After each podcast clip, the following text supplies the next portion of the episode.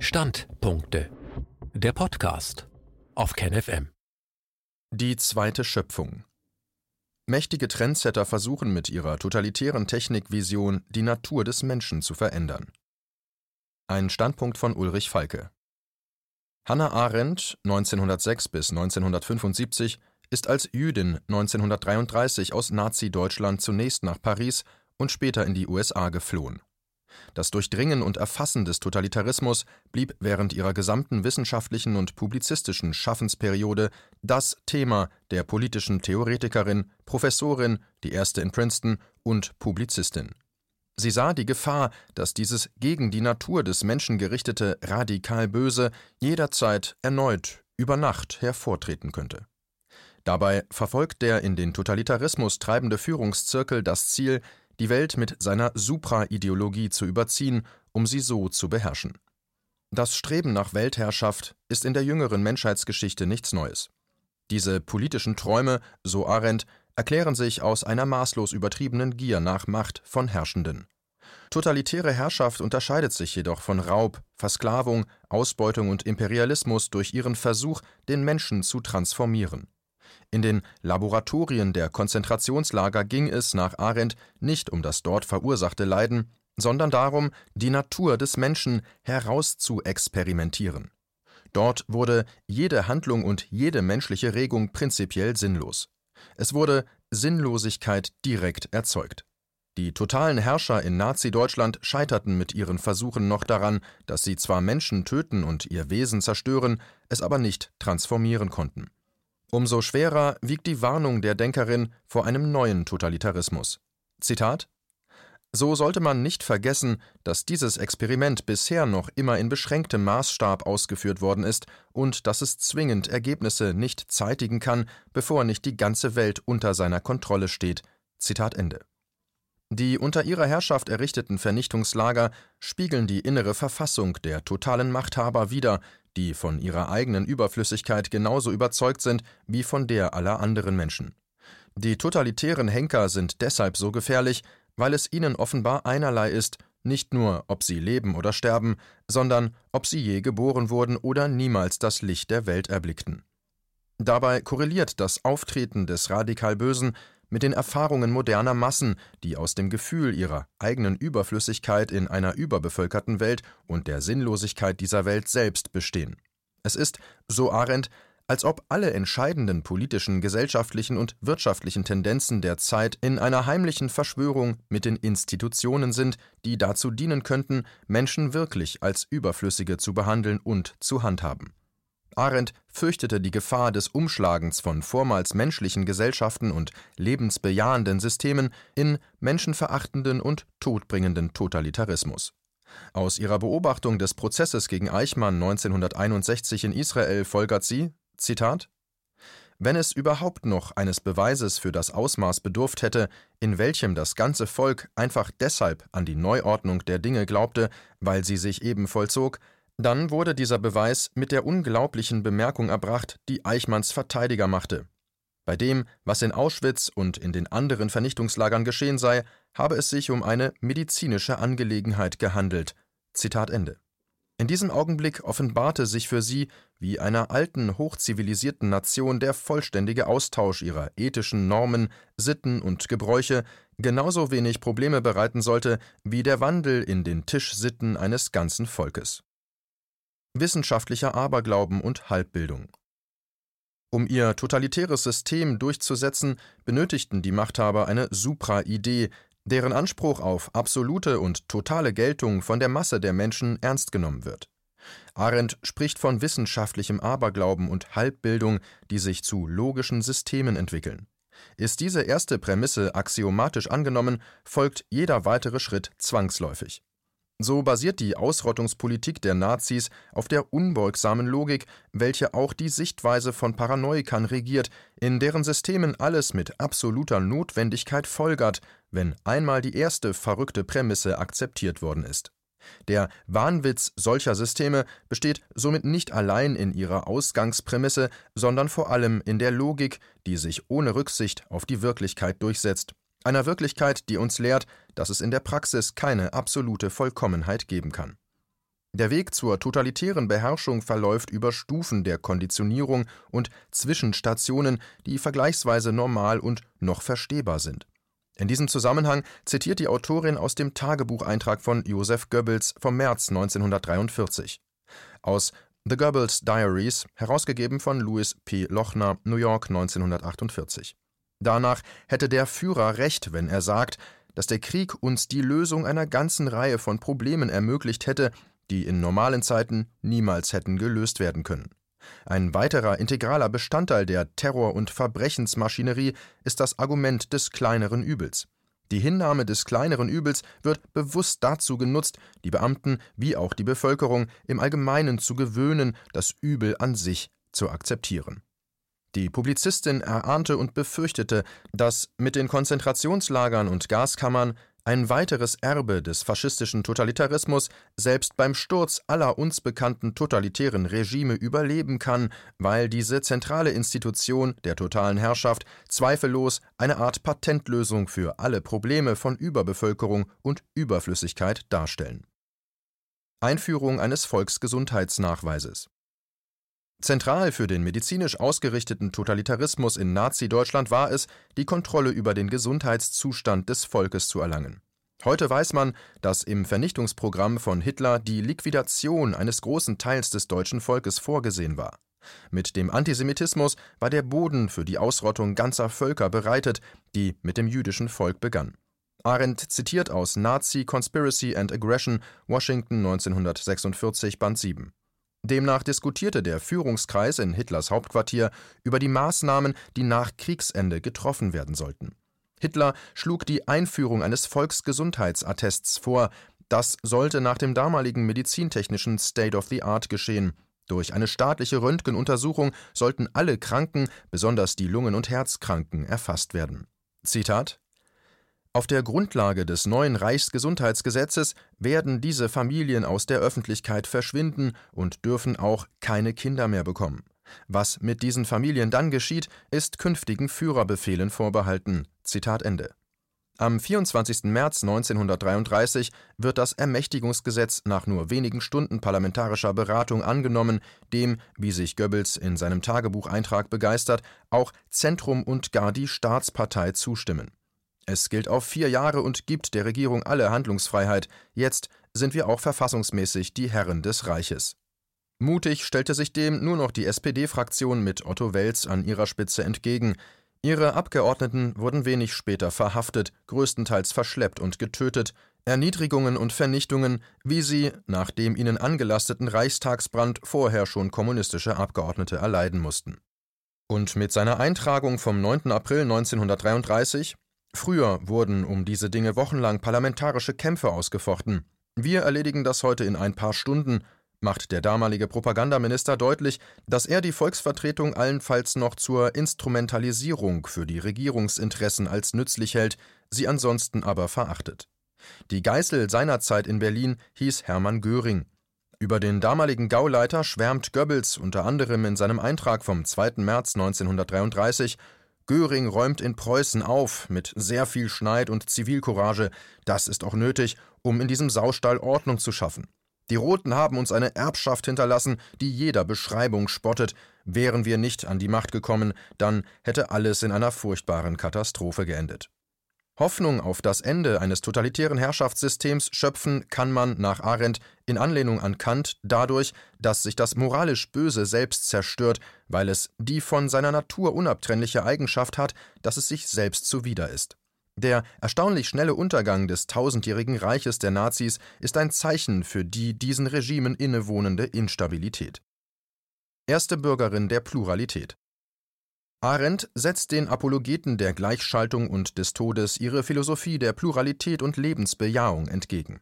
Denn jeder Mensch ist in diese Welt geworfen, nicht der Tod, sondern die Geburt ist nach ihrem Verständnis das Wunder des Lebens. So gibt es auch nicht nur die eine monolithische, besserwisserische Wahrheit, sondern Milliarden Wahrheiten, so viele wie es Menschen auf der Erde gibt. Zwar verursache das einen Riesenschlamassel um uns herum, aber gerade dieses Durcheinander macht die Welt vielfältig und lebenswert und diese Buntheit bietet den besten Schutz davor, dass ein neuer Hitler hervorkriechen kann, Sie selbst erklärte sich zur ersten Bürgerin des Pluralismus. Der aktivere Weg, um aus dem von ihr befürchteten neuen Totalitarismus herauszufinden, der in einem jetzt weltweiten Anlauf versucht, die Natur des Menschen zu verändern, liegt im Widerstand. Verständnis hatte Arendt für all jene, die während der vergangenen totalitären Gewaltherrschaft nicht in der Lage und schon gar nicht mutig genug waren, um aktiven Widerstand zu leisten. Ihre Sympathie in Nazi-Deutschland galt aber auch den, Zitat, wenigen, die in ihren jeweiligen Lebensbereichen nicht kollaborierten und es ablehnten, am öffentlichen Leben teilzunehmen. Zitat Ende.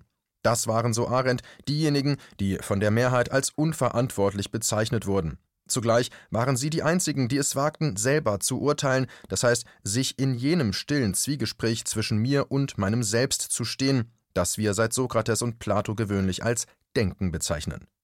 Am verlässlichsten sind die, die wissen, dass wir, solange wir leben, dazu verdammt sind, mit uns selber zusammenzuleben, was auch geschehen mag.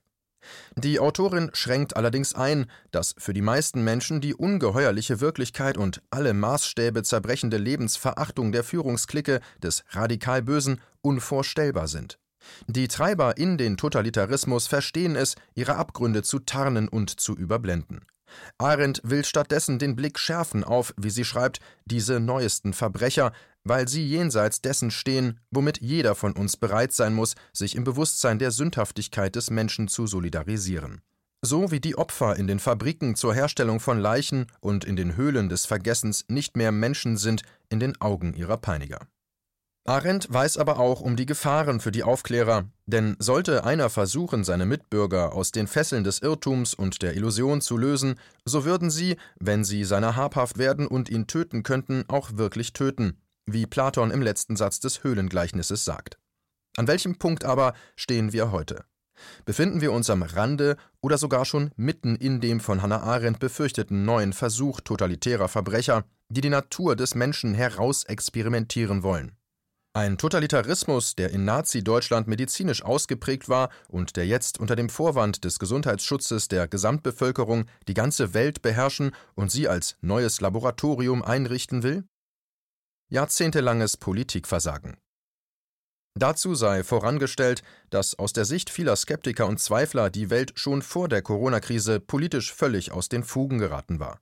Eine komprimierte und kritische Bestandsaufnahme zu den wichtigsten Politikfeldern und zugleich zu dem jahrzehntelangen Versagen von Regierungsverantwortlichen auf nationaler und internationaler Ebene bietet das 2019 von der Jugendrat der Generationen herausgegebene und von mir sehr geschätzte Buch Ihr habt keinen Plan, darum machen wir einen.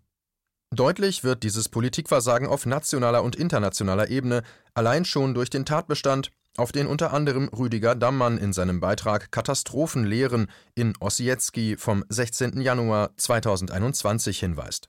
Demnach betrug im Jahr 2019 das Volumen aller gehandelter Derivate rund 800 Billionen Dollar, während sich das globale Bruttoinlandsprodukt, also alles, was weltweit produziert wird, auf gerade einmal knapp 90 Billionen Dollar summierte. Die Regierungen haben sich gegenüber dieser, wie er schreibt, Monstrosität als komplett feige, devot käuflich oder machtlos erwiesen. Die von unersättlicher Gier getriebenen Player dieses völlig entfesselten Marktes hingegen schrecken nicht einmal vor milliardenschweren Wetten auf Nahrungsmittel und Rohstoffpreise zurück. Sie sind, wie die Regierenden, somit verantwortlich für Hunger, Leid und Tod. Totalitarismus will den Menschen überflüssig machen und seine Natur verändern, was wir seit einem Jahr erleben, sind staatlich verordnete und ordnungspolizeilich durchgesetzte medizinische Angelegenheiten. Konditioniert werden sollen wir durch Abstandsregeln, Kontaktbeschränkungen, Besuchsbeschränkungen, Verbot von Sterbebegleitung oder Besuchen in Kliniken, Pflege- und Altenheimen, Isolierungsmaßnahmen, Quarantäne, allein aufgrund eines für die Diagnose nicht zugelassenen Tests und oder einer an den Haaren herbeigezogenen Kontaktverfolgung. Lager, in denen als erste Quarantäneverweigerer konzentriert werden, Gebot zum Homeoffice, Einschränkungen der Bewegungsfreiheit bis hin zu Ausgangssperren, Reiseverbote, Versammlungsverbote, Verbote, Beruf und Gewerbe auszuüben, Schließungen von Kindertagesstätten sowie von Kinder- und Jugendfreizeiteinrichtungen, Schließungen von Kultureinrichtungen, von Vereinen, darunter für den Breitensport, von Fitnessstudios, Saunen und Schwimmbädern, Schulschließungen, stattdessen Homeschooling. Durchimpfung unter massiv aufgebautem Druck zur Durchsetzung dieser Empfehlung, Gesichtsmasken, dadurch Behinderung des Atmens und des Sprechens sowie Löschung der menschlichen Mimik. Im Laufe dieses Konditionierungsprozesses wurden in vielen Ländern der Welt, mit wenigen leuchtenden Ausnahmen wie in Europa das alternativlose Schweden, alle diese Maßnahmen realisiert und mehrfach verschärft, teils als Strategie des kleineren Übels aber auch zurückgenommen. Die staatlichen Eingriffe in den Körper des Menschen und in sein soziales Leben zielen unmittelbar auf die Veränderung der menschlichen Natur. Der Mensch wird sich selbst fremd. Ihm werden seine Kompetenz und die Autonomie über seinen Körper, sein Empfinden und sein Sozialverhalten abgesprochen. Er wird isoliert, sein soziales Leben wird abgeschnitten, er soll sich weder privat noch öffentlich und beruflich mit anderen Menschen treffen und sich nicht mit ihnen solidarisieren. Ersatzweise wird ihm eine reizlose und zugleich leicht kontrollierbare Welt in digitaler Zweidimensionalität angeboten. Wie armselig im Vergleich zu echten menschlichen Begegnungen im richtigen Leben diese kümmerlichen Digitaltreffen sind, weiß zwangsläufig durch die Schulschließungen während des Lockdowns inzwischen jedes Kind. In den Videokonferenzen sehen die Kinder und Jugendlichen ihre Mitschülerinnen und Mitschüler als geschrumpfte, sich statisch bewegende Figuren in Briefmarkenformat auf einem sonst toten Bildschirm. Überraschenderweise können diese menschlichen Abbilder tatsächlich noch sprechen häufig genug allerdings mit den der anfälligen Technik geschuldeten Aussetzern und mit verzerrten Stimmen. So findet beim Homeschooling Kommunikation auf im doppelten Sinne billigste Weise mit allerdings verschwenderischem und hohem klimaschädlichem Energieaufwand statt. Begreifen, ertasten und das für das Wohlbefinden so wichtige Spüren von menschlicher Nähe und Wärme ist über diesen kaltsterilen Kanal gänzlich ausgeschlossen. Auch die für die Orientierung des Menschen und für seinen Lustgewinn so wichtigen Sinne wie das Riechen und das Schmecken erfahren über dieses Medium keinerlei Reiz. Gegen den Nullpunkt vermindert sich diese technikbasierte Kommunikation noch dadurch, dass auch die Körpersprache und andere feine Signale herausgefiltert sind, die bei echten menschlichen Begegnungen mitschwingen und die das Leben spannend, abwechslungsreich, inspirierend und liebenswert machen. Der beste Lerneffekt aus dieser erzwungenen Exkursion in die flache Zweidimensionalität könnte sein, dass die Kinder und Jugendlichen diese Reduzierung des Menschen auf Technik im Bildungsbereich auf keinen Fall mehr wollen, weil ihnen die digitale Welt einfach zu billig und im Vergleich viel zu reizlos ist. Millionenfacher Hungertod infolge der Lockdowns. Von zentraler Bedeutung für den Umformungsversuch am Menschen ist die Verpflichtung zum Tragen einer Gesichtsmaske. Einen Beitrag mit der passenden Überschrift Die Maske ist totalitär hatte Mona Pauli in der Freitag Digital vom 8. September 2020 verfasst. Wie entscheidend gerade die Entdeckung dieses schikanierenden Mund- und Naseknebels für die Treiber des gegenwärtigen Totalitarismus ist, wird im Folgenden deutlich. Der Stürmer unserer Tage bietet dem IT-Monopolisten, Multimilliardär, WHO-Miteigentümer und Mitfinanzierer des Spiegel, Bill Gates, eine Steilvorlage mit der Frage, welche Fehler ihm im Kampf gegen die Pandemie am meisten irritieren. Der selbsternannte Philanthrop antwortet darauf: Zitat: Wir wussten zum Beispiel nicht, dass Masken so wichtig sein würden. Zitat Ende. Zu ergänzen wäre für die Erniedrigung, Versklavung und Transformation der Menschen. Dass die Sorge um die Gesundheit der Weltbevölkerung von der politischen und wirtschaftlichen Elite geheuchelt und nur vorgeschoben ist, haben schon viele Autorinnen und Autoren mit ihren profund recherchierten Analysen und umfänglichen Beiträgen beschrieben hinter der von der Weltgesundheitsorganisation WHO ausgerufenen und noch immer aufrechterhaltenen Fake- und Testpandemie steht ihnen zufolge der Versuch, ein totalitäres Weltregime zu errichten, für das die Corona-Krise, wie es der Leiter des Weltwirtschaftsforums WEF Klaus Schwab sagt, die Fenster geöffnet hat. In den Veröffentlichungen des Weltwirtschaftsforums finden sich ausführliche Beschreibungen der vom WEF gepriesenen Neuordnung, dem Great Reset, nach den Vorstellungen der Tech-Multimilliardäre und anderer Totalitarismustreiber im Dunstkreis des WEF. Mit dem Heilsversprechen, die Menschheit vor sich selbst und vor der von ihr verursachten Klimakatastrophe zu retten, wird in den Publikationen eine schöne neue Welt der Distanz, Kontrolle und Isolation ausgebreitet. Weitere Schlagworte sind vierte industrielle Revolution, Green New Deal, Digitalisierung, Robotik, Transhumanismus, Transformation des Menschen, personalisierte Medizin.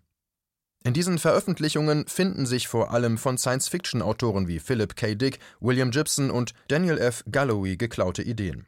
Auch mit diesem Copyright-Bruch gleichen die gegenwärtigen Drahtzieher des neuen Totalitarismus offenbar ihren Vorgängern aus Nazi-Deutschland, denn, so Arendt, der narzisstische Antisemitismus zeichnete sich ohnehin durch einen absoluten Mangel an Originalität aus, es gab kein einziges Element, weder auf der ideologischen noch auf der propagandistischen Ebene, das nicht bereits als Klischee in der judenfeindlichen Literatur vorhanden gewesen wäre.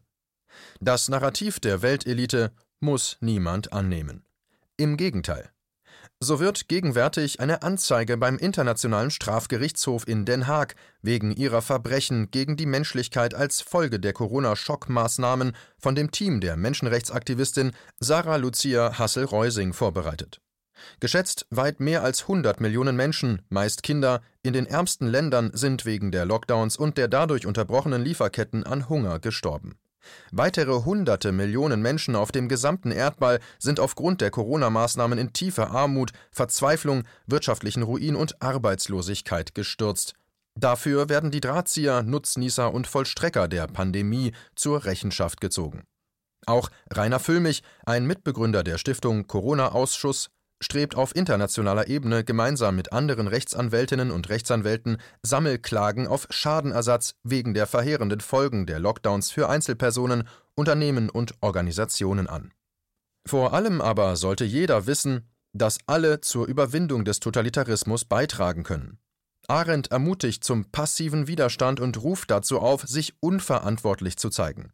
Ihr meistzitierter Satz lautet Niemand hat das Recht zu gehorchen. Denn unter totalitärer Herrschaft sind alle, die gehorchen, die mitmachen und sich verantwortlich zeigen, in Wahrheit Unterstützer.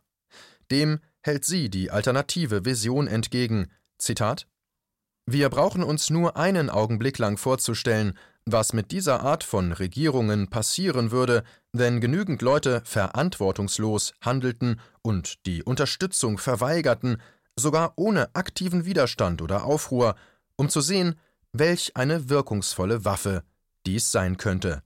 Zitat Ende.